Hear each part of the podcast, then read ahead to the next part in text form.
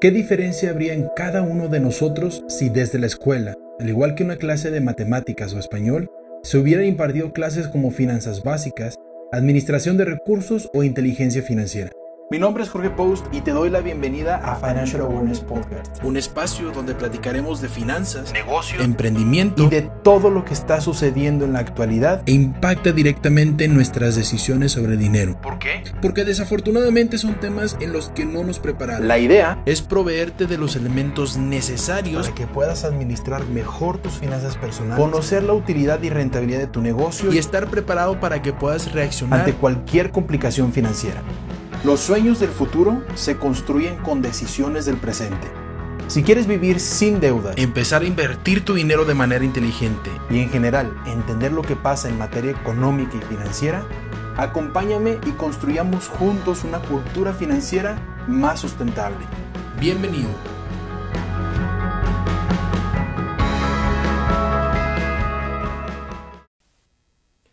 ¿Qué tal familia? Bienvenidos una vez más a Financial Awareness Podcast, a un episodio más de este, de este podcast donde hablamos de finanzas, de negocios, de tecnología, de cómo mejorar las finanzas de nuestro negocio, las finanzas personales, eh, cuando estamos en una empresa, cómo, cómo entender mejor las finanzas y poder sacar el mayor provecho de ellas. Hablamos también de qué es lo que está sucediendo y cómo le podemos sacar eh, pues como les digo, el mayor provecho eh, de cómo le podemos sacar lo mejor a lo que está sucediendo ahora y hacia dónde estamos yendo. Y pues bueno, muy, muy feliz, muy contento de estar aquí con ustedes. Y ya saben que en Financial Awareness siempre, siempre, siempre estamos trabajando arduamente por llevarles la mejor información, por, por llevarles el mejor contenido y que obviamente todo esto les ayude a tomar mejores decisiones, a tomar decisiones financieras muchísimo más informadas. Y bajo esta premisa, quiero, quiero hacerles saber, quiero hacerles saber que estoy muy contento porque en Financial Awareness hemos desarrollado una plataforma en donde ustedes van a poder encontrar educación financiera y dentro de esta educación material de apoyo, dentro de estos cursos pues material de apoyo eh, y herramientas descargables para que puedan llevar muy, muy, eh, unas finanzas muy sanas, que puedan llevar su presupuesto muy medido, muy exacto, que puedan entender cómo funciona un crédito hipotecario, que puedan entender cómo funcionan las inversiones, etcétera, etcétera, etcétera. Y esta plataforma ya está, eh, ya está al público, sin embargo, sigue siendo algo muy exclusivo. No todos la conocen. Nosotros nos queremos reservar el derecho de que la, la familia que estamos construyendo, la comunidad que estamos construyendo, pues sea una comunidad muy exclusiva en donde la gente que se acerque y que, que forme parte de esta comunidad de verdad quiera, quiera mejorar sus finanzas, quiera ser mejor en todos los ámbitos y obviamente finanzas pues es el principal porque es lo que hablamos ¿no? y lo que nos caracteriza. ¿Y por qué hacemos esto? Pues porque al final siempre, como sabemos, eh, la gente con la que nos juntamos, las cinco personas que nos rodean es de lo que estamos hechos, lo que estamos hechos, perdón. Y lo mismo, bajo esta premisa, pues creo que mantener una, una comunidad muy exclusiva, una comunidad muy propia, muy, eh, pues sí, muy VIP, eh, nos, hace, nos hace mejorar en todos los ámbitos y nos hace conocer personas que de verdad agregan muchísimo, muchísimo, muchísimo valor. No estoy hablando de personas que solo los expertos financieros pueden unirse a la plataforma, no, claro que no. Sin embargo, los que se pueden unir, los que yo estoy esperando que se unan, son todas esas personas que de verdad quieren mejorar sus finanzas. Así que si la quieren conocer, si quieren conocer la plataforma, por favor síganos en redes sociales, vayan a, Facebook, vayan a YouTube, vayan a Instagram, vayan a LinkedIn, vayan a las páginas oficiales de Financial Awareness, financialawareness.mx o mi página oficial jorgepost.com. En las redes sociales pueden encontrar Financial Awareness como Financial Awareness México y a mí me pueden encontrar como Jorge Post. Y antes de comenzar también con este, con este episodio, pues bueno, notas importantes de esta semana.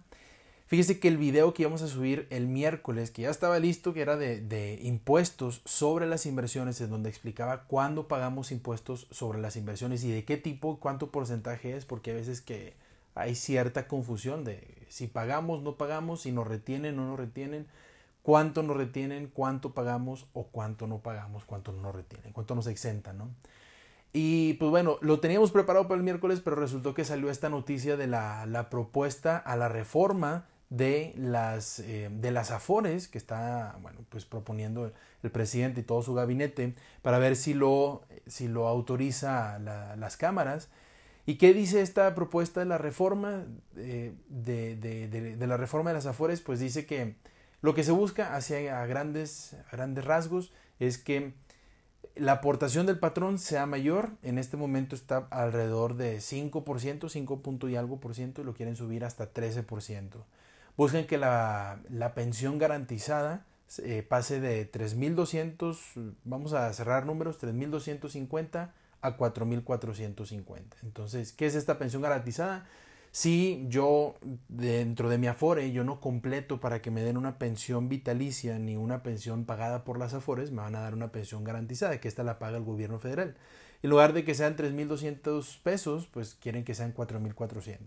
Está bien, son mil pesos más, 1.200 pesos más, sin embargo, pues sigue siendo un poco, ¿no? Muy, muy poco de lo que, de lo que nos estarían pagando por esta pensión garantizada.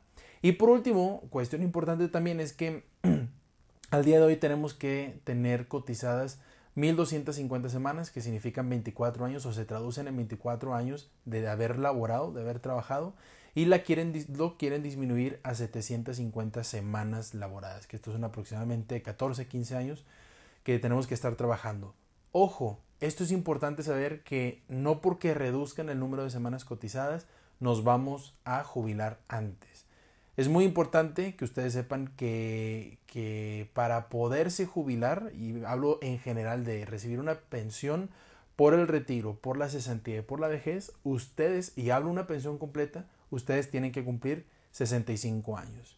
Entonces, si ustedes empezaron a trabajar a los 20, digamos en, esta, en este momento, eh, en la actualidad, que son 1250 semanas o 24 años, si empiezan a trabajar en los 20, y a los 44 años, que son, bueno, 24 años ya habiendo laborado, ustedes a los 44 años dicen, me quiero jubilar, pues no, todavía no se pueden jubilar, se tienen que esperar hasta los 65 años. Ahora, con esta propuesta donde quieren bajar a 14 años, pues pasa lo mismo. Si empezaron a los 20, a los 34 no se van a poder jubilar. Pues claro que no, ni de chiste. Van a tener, van a tener que irse hasta los 65 años. Obviamente esto ayuda, ¿por qué? Porque Digo, digo, la reforma ayuda, ¿por qué? Porque para el trabajador es, es muy gratificante y es muy benéfico porque él, porque él no está costando y al patrón sí. O sea, al final el patrón está asumiendo este costo que a nosotros se nos va a traducir una pensión, una mejor pensión. Pero ¿quién le está pegando esto? Pues a los patrones. Y de hecho, justamente ese es el tema de hoy, de cómo utilizar la tecnología para incrementar la utilidad de nuestro negocio. Y es muy importante, ¿por qué? Porque si nos están poniendo este tipo de costos de por medio, como por ejemplo, eh, oye, pues vamos a reformar el tema de las pensiones y ahora el patrón va a tener que aportar más a la cuenta del trabajador. Pues nosotros sabemos que al final lo primero que hacen las empresas cuando necesitan disminuir costos, pues es cortar desarrollo, es decir, dejan de pagar capacitación, dejan de, pagar programas de desarrollo y obviamente lo segundo es que empiezan a recortar también personas, ¿no? empiezan a recortar eh, esta fuerza laboral que, que, al final pues no es lo mejor del mundo porque por eso se causan las crisis, sin embargo pues generalmente eso se ve como una opción, pero depende de la empresa, depende de, de los jefes, del tipo de liderazgo que esté este, o bueno, sí, de las personas que estén liderando los equipos y demás, pero es muy importante este tema que vamos a platicar hoy acerca de la tecnología y la utilidad de tu negocio. ¿Cómo podemos ligar estas dos? Y para eso traigo solamente tres puntos muy concretos, muy importantes, que yo considero que, van, a, van a englobar eh, toda esta perspectiva de cómo utilizar la tecnología para incrementar nuestra utilidad en el negocio. Y en episodios pasados y en videos pasados yo he dicho, ¿no? Que creo que fue en el episodio pasado donde dije, oye, pues cómo, cómo nos ha, estado pegando la tecnología y, el éxito financiero que hemos tenido y demás, ¿no? Que yo contaba una historia acerca de cuando yo empiezo a trabajar como agente de seguros, me topo con los agentes que eran súper mega campeones de todas las cosas, todas las comisiones, bonos, premios, viajes y demás. Pero el momento de hacer este cambio, de, oye, pues nosotros trabajamos face to face o eh, físicamente, persona a persona, Y ahora con este tema del COVID nos da toda la vuelta completamente y, y, pues ahora tenemos que trabajar con la tecnología por medio de Zoom, por medio de una videollamada, etc. Y muchos de estos agentes no estaban preparados y muchos de ellos también rechazaban este cambio.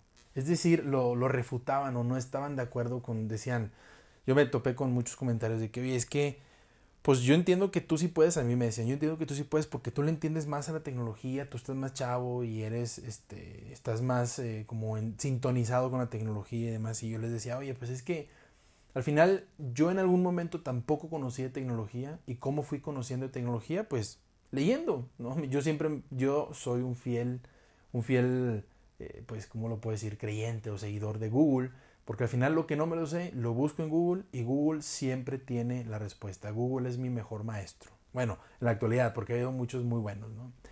Pero vamos a platicar un poquito acerca de, cómo este cambio que ahora nos tenemos que eh, adecuar, adaptar a la tecnología, ser flexibles hacia lo tecnológico, hacia lo virtual, nos puede beneficiar muchísimo en nuestro negocio.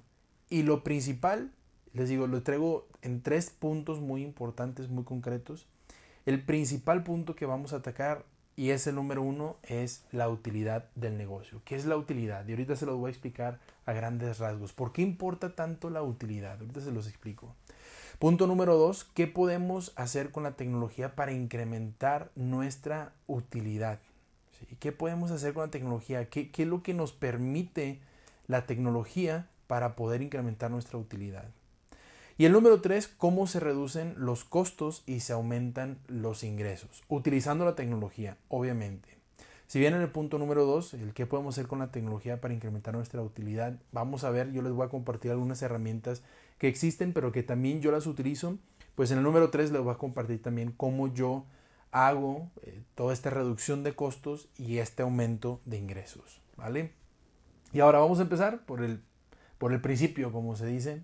Y el punto número uno, la utilidad del negocio. ¿Qué es la utilidad? ¿Por qué importa tanto la utilidad? Bueno, hablando financieramente, en las finanzas de un negocio o en la contabilidad de un negocio se llevan estados financieros. Dentro de estos estados financieros son cuatro, que es el, balance general, el estado de resultados, el flujo efectivo y el, el, estado, el estado de variación de cambios de capital. ¿no? Pero los más importantes o los que generalmente se ven son los primeros dos, el balance general y el estado de resultados.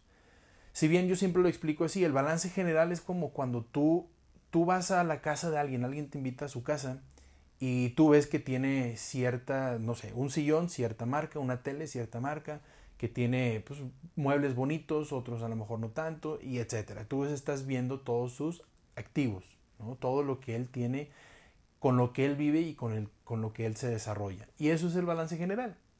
Cuando tú empiezas a preguntar, oye, ¿y cómo compraste esto? ¿No? Cuando tú empiezas a preguntar, ¿y, a qué te dedicas? Y más o menos como cuánto ganas y por qué tienes, o sea, por qué puedes comprar esto tan bonito, este, este tipo de carro, este tipo de muebles, este tipo de, de televisiones, electrodomésticos y demás, es cuando empezamos a hablar un poquito de eh, del estado de resultados. ¿no? Obviamente también le preguntas un poco de que, bueno, ¿y cuánto gastas? ¿Y cuánto pagas de renta? ¿Cuánto pagas de luz? Y demás. ¿no? Ese sería el estado de resultados. Si le explico ya un poquito más técnico, el balance general, aquí consideramos tres cosas, los activos, pasivos y capital.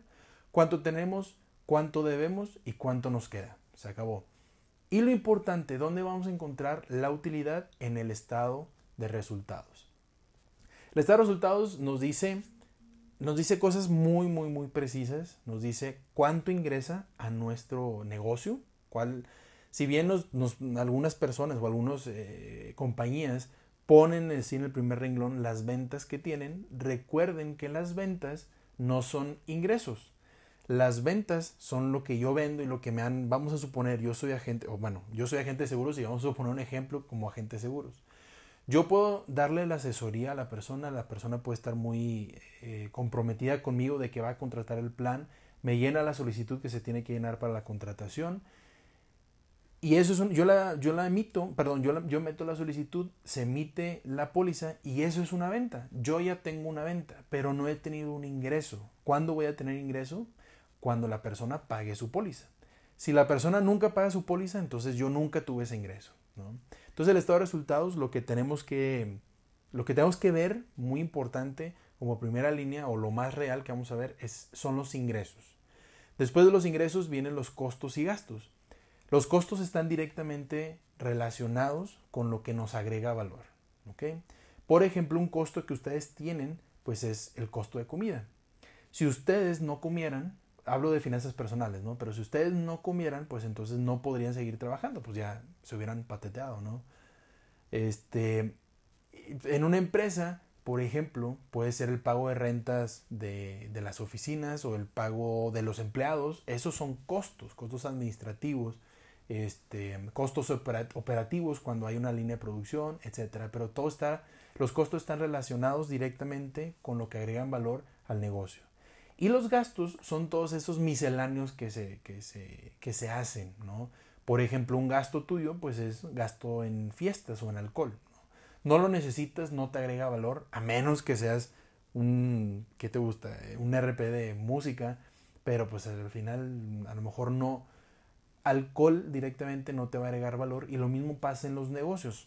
No sé, se me ocurre que tal vez una prestación, voy a suponer, ¿no? Una prestación de flotilla de autos para los directivos no es un costo, sino es un gasto.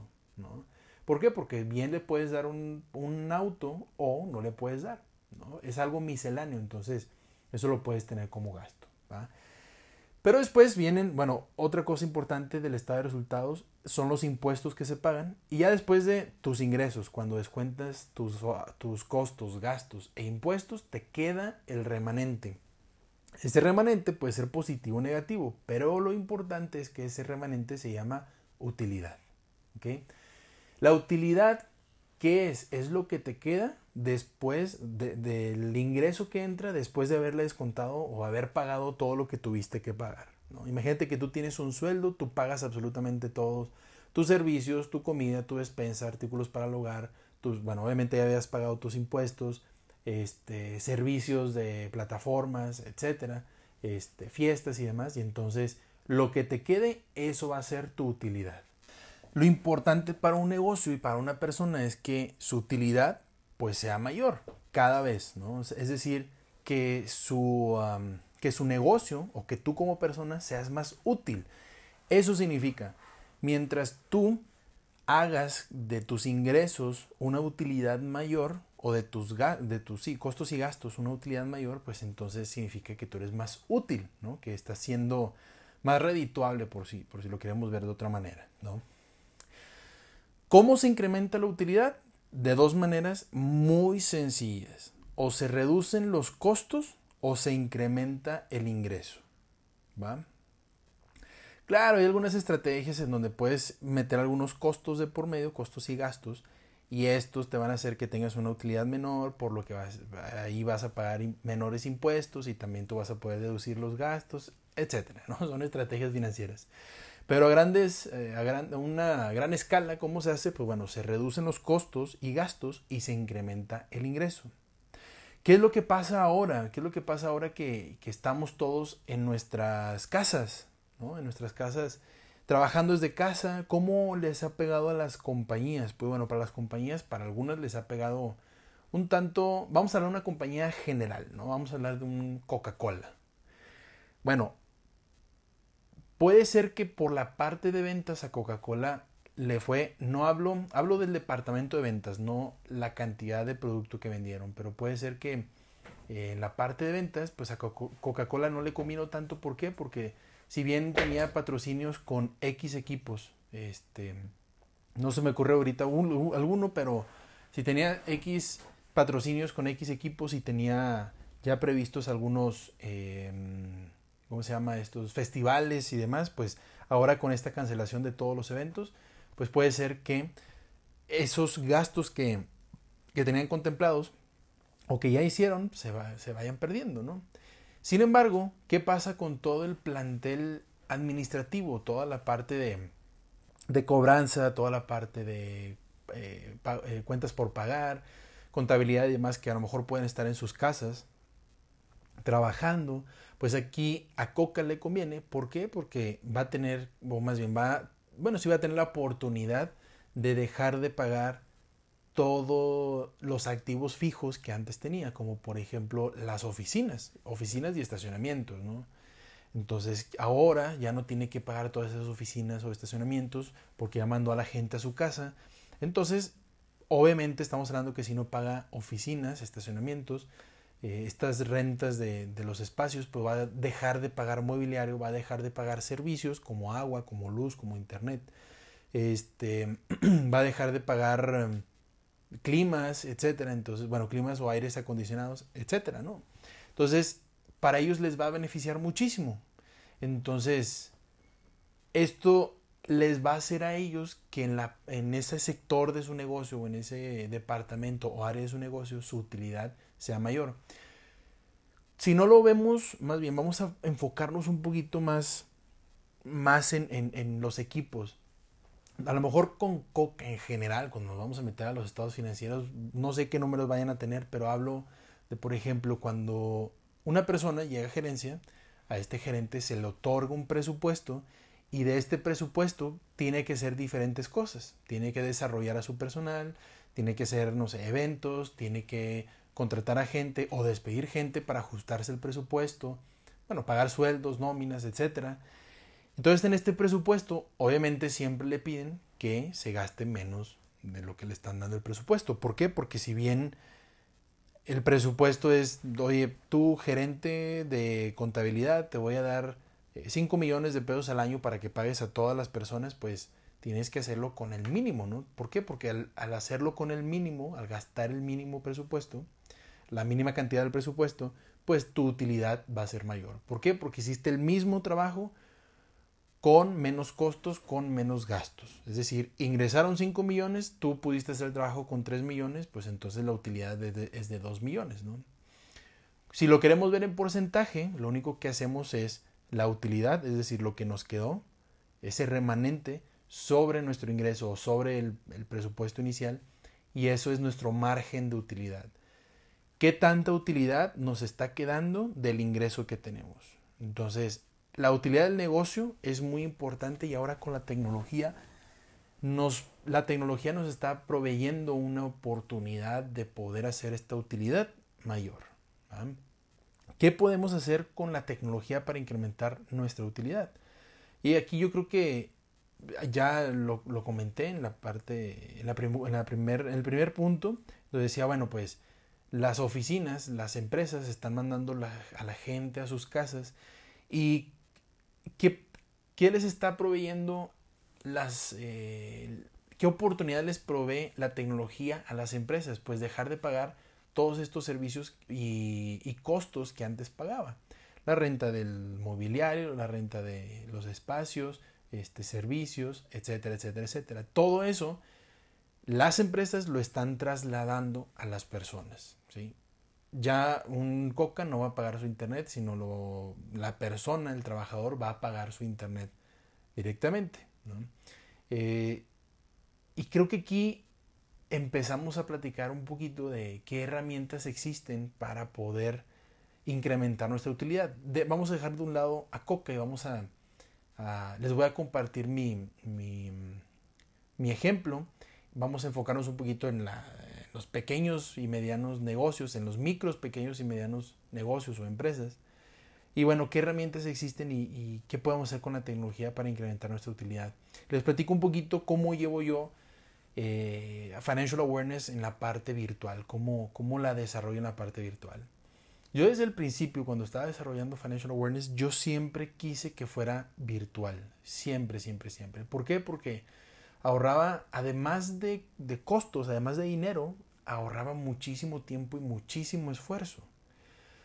Cuando, eh, hablando específicamente en la parte de seguros o de asesorías financieras, cuando yo estaba en Monterrey di algunas asesorías financieras eh, face to face y entonces tenía que ponerme de acuerdo con la persona, tenía que ir a, no sé, vamos a hablar de algún café, este, íbamos a un café, tomamos el café, nos echábamos una hora, dos horas, tres horas, este, y entonces tenía que pagar pues el café mío, el café de la persona.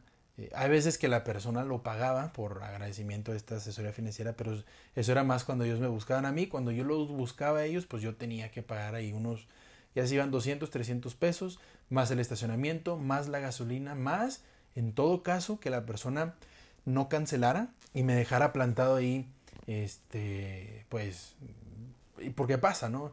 Oye, pues ya estoy aquí esperándote y sabes que se me atoró tal cosa en el trabajo, se me pasó a avisarte.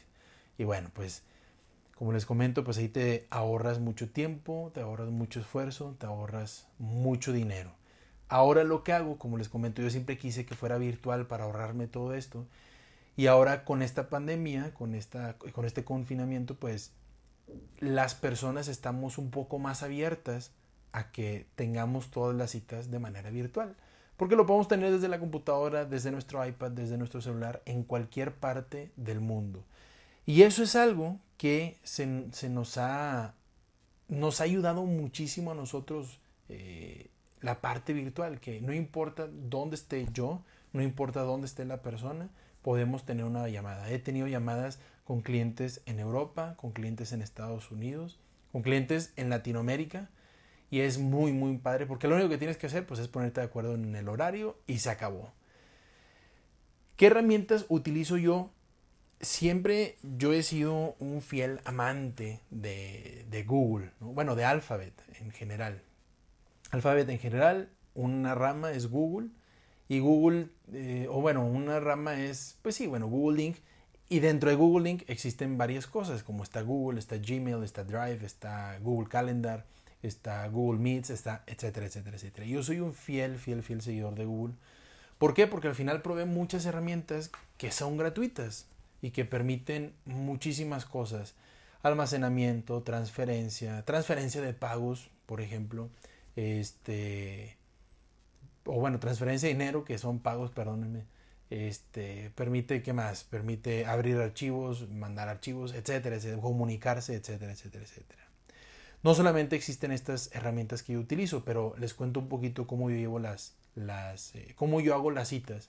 Cuando yo estoy prospectando, yo le marco a la persona y bueno, estamos platicando. Bueno, le mando un mensajito primero, ¿no? Te puedo marcar, ya sea por, WhatsApp, ya sea por Facebook, ya sea por donde sea. ¿Te puedo marcar?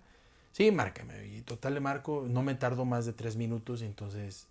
Y lo, lo que yo quiero hacer es que le quiero compartir qué es lo que hacemos en Financial Awareness. Entonces, oye, pues sabes que yo te quiero compartir lo que estamos haciendo en Financial Awareness, quiero enseñarte la plataforma, como les comentaba al principio, quiero enseñarte los servicios que tenemos, los productos que tenemos y el tipo de acompañamiento y coaching financiero que te podemos dar. Entonces, ¿cómo andas tal día a tal hora? No, pues si puedo, no puedo. Bueno, sí, sí puedo, ¿ok? Y en ese momento que yo estoy platicando con la persona por teléfono, estoy viendo mi Google Calendar. Y entonces yo Google Calendar y no sé, un jueves a las 12 del mediodía. Sí, sí puedo. Ok, perfecto. Le pico, le digo, nos vamos a tardar 40 minutos, ¿ok? Lo, lo estipulo como 40, una cita de 40 minutos. No seas malo, me, me puedes proveer tu mail y ya. Me, me pasan su mail, jorge.post.gmail.com. Lo pongo, le doy enter y se le manda la invitación en ese preciso momento. Entonces yo no me tardé más de tres minutos en la llamada, en concertar tanto, o sea, en la prospección, en la llamada y en concertar la cita. Entonces a esa persona le llega un correo con una liga. ¿Qué es esa liga? Esa liga es para que le piquen y, se, y nos unamos los dos a través de Google Meets. Entonces, como les comento, yo uso Google Calendar, yo estoy viendo mi calendario mientras estoy platicando con la persona, le mando la invitación y entonces en el día que nos tengamos que conectar, pues la persona ya tiene el link y si no tiene el link yo se lo puedo mandar por WhatsApp, pero nos conectamos a través de Google Meets. Entonces, a lo que voy es que es una, son plataformas muy completas que te, dan todo ese flujo de, ok, yo le llamo, pero yo estoy concertando la cita por Google Calendars, nos vamos, Google Calendar, perdón, nos vamos a, a, a Google Meet para tener la cita, platicar y todo lo demás. Es videollamada, puedes compartir pantalla, etcétera.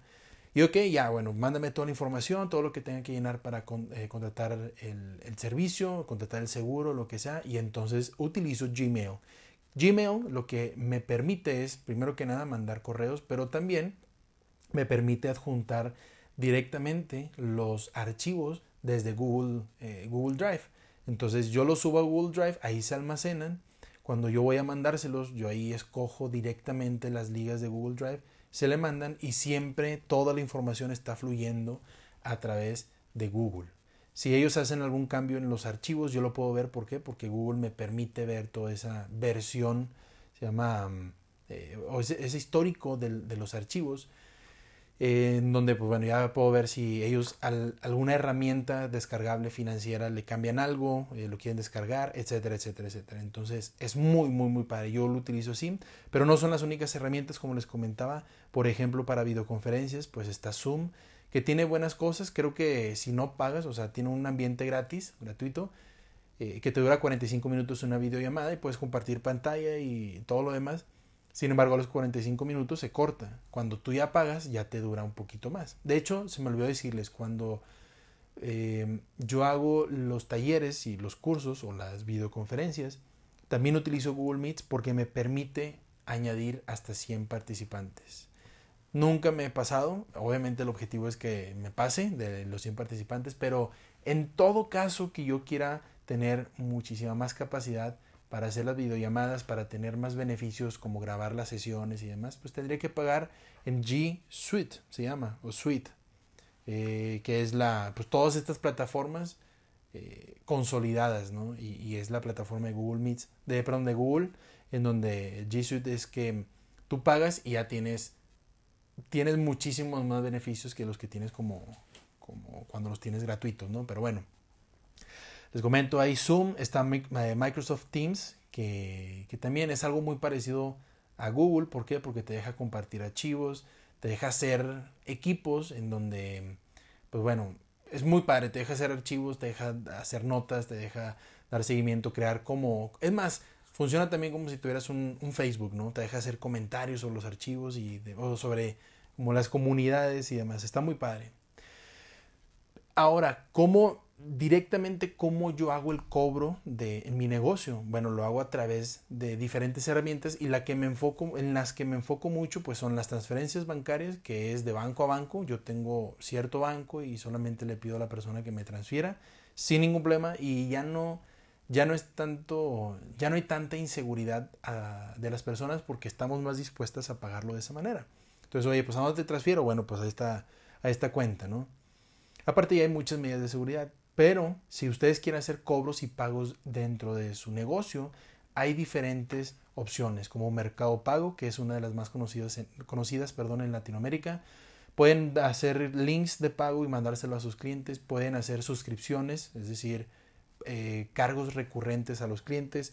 Pueden hacer este, un botón de pago que en su página de internet puedan tener ese botón de pago, de pago perdón. la gente entre y pueda pagar directamente Pueden tener también eh, puntos de venta en, su negocio. Si ustedes tienen un negocio y un restaurante, por ejemplo, pueden tener un punto de venta de mercado pago, etcétera, etcétera, etcétera. Está también PayPal, que PayPal es una de las, bueno, ya sabemos que el creador es Elon Musk y ahorita traído Tesla, que están vueltos locos por las acciones, pero eh, está PayPal, es muy buena plataforma, yo lo utilicé con Airbnb cuando yo administraba un Airbnb en Monterrey y es muy buena plataforma, sin embargo, los costos y comisiones pues empiezan a, diferir un poquito entre Mercado Pago, entre PayPal, entre otras aplicaciones. Que por ejemplo hay una, yo no sabía que BBVA tenía una aplicación de, pago este, o cobros pues por internet que se llama OpenPay. Y funciona muy parecido a PayPal, funciona muy parecido a Mercado Pago, pero se llama OpenPay, ¿no? Es, la marca de BBVA. Entonces ya vimos videoconferencias por si ustedes se dedican a los... Em, al coaching, se dedican a las asesorías, a los servicios, eh, servicios en general, cobros y pagos, pues en cualquier tipo de negocio pueden utilizar estas plataformas para hacer sus cobros y para hacer sus pagos. Y si ustedes tienen un negocio más de venta online, pueden utilizar Shopify, pueden utilizar estas eh, plataformas como Wix, como GoDaddy, como Amazon. Bueno, vamos a hablar de las tres primeras, Shopify, Wix y GoDaddy es cuando tú tienes un inventario. Bueno, Amazon también, sin embargo, perdón por la confusión, pero las primeras tres, tú puedes, son, las primeras tres son para que tú crees una página de internet. En Amazon pues no puedes crear una página de internet, simplemente vas a crear un perfil de vendedor. Pero por ejemplo en Wix, yo tengo una página en Wix y ahí le puedo agregar una tienda en línea y entonces yo voy a administrar el, el, back office, ¿no? Todo lo que sucede atrás en cuanto a los inventarios y los envíos y esto y lo otro. Pero Wix, por ejemplo, o GoDaddy o Shopify me permiten me, me dan la oportunidad de tener una tienda en línea muy fácil, ¿no? Yo compro un dominio, compro una, eh, un template de, mm, para hacer una página de internet y simplemente la hago y se acabó. Amazon es lo mismo, sin embargo Amazon sí te cobra un fee mensual por, por estar vendiendo, estar utilizando su, su, plataforma para vender. Y cuando es comida, pues bueno, tenemos ya saben a Rappi, Didi, Uber Eats, que si bien aquí yo no sé cuál sea la mejor, yo sinceramente siempre he utilizado Rappi, Didi Uber Eats las conozco, sin embargo nunca las he utilizado. Me gusta mucho Rappi eh, creo que pues bueno, al cliente no lo castigan mucho, sino que al, al, establecimiento es el que más o menos está castigadón, ¿no? Que si les cobran, según yo, es como un 15% de, de, del pedido que se hace, ¿no? Si hacen un pedido de 100 pesos, me van a cobrar 15 pesos. Pero ahí puede mermar su utilidad, la utilidad de su producto o la utilidad de su venta. Entonces, de aquí tal vez sería mejor, yo no, yo no sé, yo no tengo un, un um, un restaurante, pero yo creo que tal vez sería mejor tener, si tú estás dentro de una comunidad de restaurantes, o sea, en una calle donde hay diferentes restaurantes, pues estaría bien desarrollar una plataforma en donde todos los restaurantes tengan acceso a esta plataforma y ustedes mismos tengan a sus, eh, a sus repartidores, ¿no? Y ya las comisiones pueden disminuir sustancialmente. Pero bueno, ya sabemos qué es la utilidad, que fue el punto número uno. El punto número dos, qué podemos hacer con la tecnología para incrementar nuestra utilidad. Ya les compartí mi ejemplo. Y punto número tres, cómo se reducen los costos y se aumentan los ingresos. Y a ver, aquí vamos a también a, dividirlo en tres, en tres puntos. El primero es que al transferir los costos a tus clientes o a tus empleados, tú como negocio tienes más holgura de utilizar los recursos a tu favor. Y esto ya lo expliqué. Las... Em, las plataformas digitales nos han permitido que mandemos a nuestros empleados a sus casas y entonces yo dejé de pagar, como ya lo comenté, yo dejé de pagar las oficinas, los servicios y todo lo que estaba de por medio en las mismas oficinas o en los espacios para trabajar. Y entonces los costos, ahí yo me estoy ahorrando un costo y tal vez yo le voy a dar una ayuda extra a mis empleados.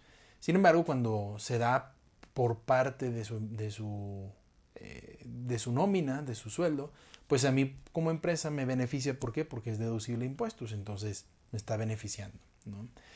Yo estoy transfiriendo en ciertos momentos, si yo no le doy el apoyo a mis empleados, yo les transfiero ese costo a mis empleados. Oye, pues yo ya no te estoy pagando, ya no, tú tienes un, lugar rentado aquí, es decir, yo tengo 100 empleados aquí, todos necesitan obviamente pues un espacio donde trabajar, donde sentarse y demás, pues entonces todo eso ya no lo estoy pagando. Tú vete a tu casa, trabaja en tu comedor, en tu cama, en tu, cómprate un escritorio, lo que sea, pero ese, ese costo ya te lo transferí. Y al transferir los costos a tus clientes, en este caso es, pudo haber una modificación de precios en los productos o servicios de tu negocio, y aquí pudiste haber ajustado un poco hacia arriba para trasladar los costos a tus clientes. ¿Qué tipo de costos? Pues no sé, no sé qué tipos de costos hayas tenido Em, en, esta pandemia con estos cambios. Pero es importante saber esto, cuando, cuando se ajustan todos los costos y todos los gastos que tú tienes como empresa, tú lo tienes que transferir a alguien más. Bueno, puede suceder dos cosas. O mermas un poco tu utilidad, es decir, pues vas a tener más costos y vas a asumir esos costos, o los vas a transferir hacia tus clientes o empleados. El punto número dos, al no tener que pagar renta, servicios necesarios como luz, agua, internet, etcétera, al contratar más plataformas y robots y utilizar menos gente en tu negocio, puedes incrementar tu utilidad. ¿A qué me refiero con esto? Lo primero ya lo dije, ¿no? Al dejar de pagar la renta y todos los servicios necesarios, pues ya sabemos que, nos estamos ahorrando ahí un dinerito. Sin embargo, también tenemos que contratar plataformas, ¿verdad? Pero ¿qué nos hemos dado cuenta mucho en estos, en estos momentos? Que siempre las empresas se dan cuenta. Si tienen 20 personas y uno se sale, las, ese, ese trabajo de ese uno que se salió se va a repartir en 19 personas que todavía quedan. Se sale otro, pues en 18 personas. Se sale otro y así se van a ir y se van a ir ajustando al trabajo. Va a haber más carga de trabajo, sí, pero al momento de estar invirtiendo en plataformas y en robots, como lo dije, estamos utilizando menos gente en nuestro negocio. Y esto no es algo malo, esto simplemente nos estamos nos estamos eh, adaptando a la tecnología. Sabemos que siempre lo que se busca en una empresa es optimizar los recursos. ¿Qué es lo que nos permite las plataformas y los robots? Pues eh, optimizar los, los recursos. Entonces, pues yo me acuerdo mucho cuando, cuando hacía la contabilidad, mi mamá es contadora y ella hacía la contabilidad a mano y pues era un, era un calvario, ¿no? Y después yo cuando estoy trabajando y estoy con la gente de, contabilidad, me doy cuenta que pues ya un SAP, un Oracle te hace absolutamente toda la contabilidad. Un, um, ¿cómo se llama esto otro? Bueno, hay una empresa mexicana que, que, te lo hace, se me olvidó cómo se llama, pero bueno. Este, creo que se llama, no me acuerdo cómo se llama, pero todo esto se, se, automatiza y entonces tú necesitas, si antes necesitabas a 50 personas para llevar la contabilidad de tu empresa, pues a lo mejor ahorita necesitas 20, ¿no? ¿Por qué? Porque también lo que vamos haciendo es utilizar menos recursos operativos, dejas de, de ser tan operativo y te vuelves, la idea es que te vuelvas más analítico. Entonces, pues bueno, ese es el punto número dos. Y el punto número tres es que al incursionar en el mundo virtual, es decir, el tecnológico, tú puedes expandir tu horizonte de ventas pasando de lo regional a lo nacional o inclusive hasta lo internacional, como yo te comento. Y te doy un ejemplo. Tengo clientes en Europa, tengo clientes en Estados Unidos, tengo clientes en Latinoamérica. Son mexicanos todos, está bien, pero viven allá, ¿no? Tengo una clienta en Suiza, tengo una clienta en, en Estados Unidos, en Texas, este, y bueno, de aquí yo ya no tengo un, um, un límite hacia dónde llegar. El único límite que tengo es que al menos al día de hoy, por la parte de los productos financieros, específicamente en los seguros, y en las inversiones, en los productos de inversión que manejamos, la gente tiene que ser eh, eh, mexicana, ¿no? tiene que tener un domicilio en México y, y, pues bueno, simplemente una identificación vigente y se acabó, pero tiene que ser mexicana. Eh, pero ¿qué pasa, por ejemplo, por la parte de la plataforma? Y ahí es donde ya tengo clientes, por ejemplo, de Latinoamérica. Oye, pues hay una persona en Latinoamérica que quiere aprender acerca de finanzas, que quiere ser asesorado financieramente y entonces él, yo le puedo ofrecer la plataforma, él ya la compró y entonces nos ponemos de acuerdo en la, en la hora y nos, nos, conectamos y se acabó. Entonces, ¿dónde está esta persona? Si no he dicho, está en Colombia, entonces, pues es, es muy padre, ¿por qué? Porque igual he tenido clientes que están en Monterrey y luego de repente me dicen, no, hombre, ando en la playa, a ver, vamos a tomar la llamada, ¿no? Y se están tomando un mojito en el camastro en la playa y digo, mendigos, ¿cómo no me invitaron, verdad? Pero es muy padre, ¿por qué? Porque también yo así lo puedo hacer. Eh, yo he tenido la oportunidad de tomar llamadas aquí en Ciudad de México, de tomar llamadas en, en Monterrey. Mm, todavía no he tomado llamadas en, en, las playas, pero en algún momento lo vamos a tomar ya que se reactive toda, la, toda esta economía y toda esta parte del confinamiento. Pero es muy importante eso, es muy importante saber que al incursionar al mundo virtual podemos expandir nuestro horizonte, nuestro horizonte ya no hay quien nos frene. Ya es muy, muy, muy padre poder llegar a otros, a otros países, bueno, a otros estados, a otros países y a otros continentes. Es muy, muy padre y es muy enriquecedor y se los digo yo que he tenido la oportunidad de trabajar con franceses, de trabajar con indios, de trabajar con eslovacos, de trabajar con americanos, etcétera, etcétera, etcétera. Muy enriquecedor trabajar con estas personas porque te das cuenta las metodologías de trabajo que ellos utilizan, tú las replicas en algunos momentos cuando te cuando te, te benefician y pues obviamente beneficias también que la utilidad de tu negocio. Entonces, pues sí, ahí está, la tecnología nos va a ayudar a que incrementemos nuestra utilidad. Al día de hoy, por ejemplo, yo no estoy pagando una renta de una oficina, yo no estoy pagando traslados, yo no estoy pagando plataformas porque todo lo tengo gratis. Entonces, lo único que estoy pagando pues es mis gastos personales como la despensa y obviamente mis impuestos y se acabó. Y obviamente los gustitos que tengo, ¿no? Ustedes han visto ahí en las redes sociales que me he comprado un escritorio, una luz, una silla, este, una computadora, etcétera. Todo este material para llevarles a ustedes pues, el, el mejor contenido. Pero al final todo esto me ha permitido que la utilidad de mi negocio se vea incrementada a partir de, que yo no estoy gastando gracias a la tecnología. Si quieren saber más o menos cuánta utilidad traigo en el negocio, pues es 40%. Eso es promedio, ¿no? Hay unas veces que es más, hay unas veces que es menos, pero 40%. Ustedes van a un FEMSA y la utilidad de FEMSA en el que fue 2017, 2018, es más, no creo que hasta 2019, era aproximadamente de 6%. Entonces, como emprendedores, como financieros, como exitosos financieros, cuando ustedes si ustedes les preguntan o si ustedes me preguntan a mí, oye, ¿qué prefieres? ¿Irte, irte como inversionista FEMSA que te da un 6% o un 7% o un 10%? o quedarte con tu negocio que te da 40% de utilidad, pues obviamente le voy a decir que prefiero 40%, ¿no? Porque al final, si 100 mil pesos entran a mi negocio, yo pago eh, todo lo que tenga que pagar y me van a quedar 40 mil pesos. Entonces, obviamente, obviamente en su negocio, dentro de los costos e perdón, de los costos y gastos, tienen que considerar los sueldos, ¿no? La utilidad no va a pagar los sueldos, los sueldos los, los van a pagar los costos y los gastos. Entonces, consideren primero los, los sueldos en sus costos y gastos y lo que les quede de utilidad pues está mucho mejor porque imagínense si ya pagaron sueldo y si yo ya me pagué mi sueldo y aparte me queda una utilidad pues uff, ya me pagué doble, ¿no? Entonces bueno, pues ese es otro tip que, que les puedo dar. Y para terminar pues solamente les quiero agradecer, les quiero recordar que nos visiten en las diferentes redes sociales. Me pueden encontrar como Jorge Post o a Financial Awareness México en cualquier red social, en las páginas oficiales, jorgepost.com y financialawareness.mx. Y pues bueno, estén pendientes mándenos un mensajito si quieren, su, si quieren solicitar su periodo de prueba gratis en la plataforma y vamos a seguir creando, vamos a seguir generando, vamos a seguir construyendo una cultura financiera más sustentable. Muchísimas gracias, yo soy Jorge Post y los veo, los, nos escuchamos en el siguiente capítulo. Saludos.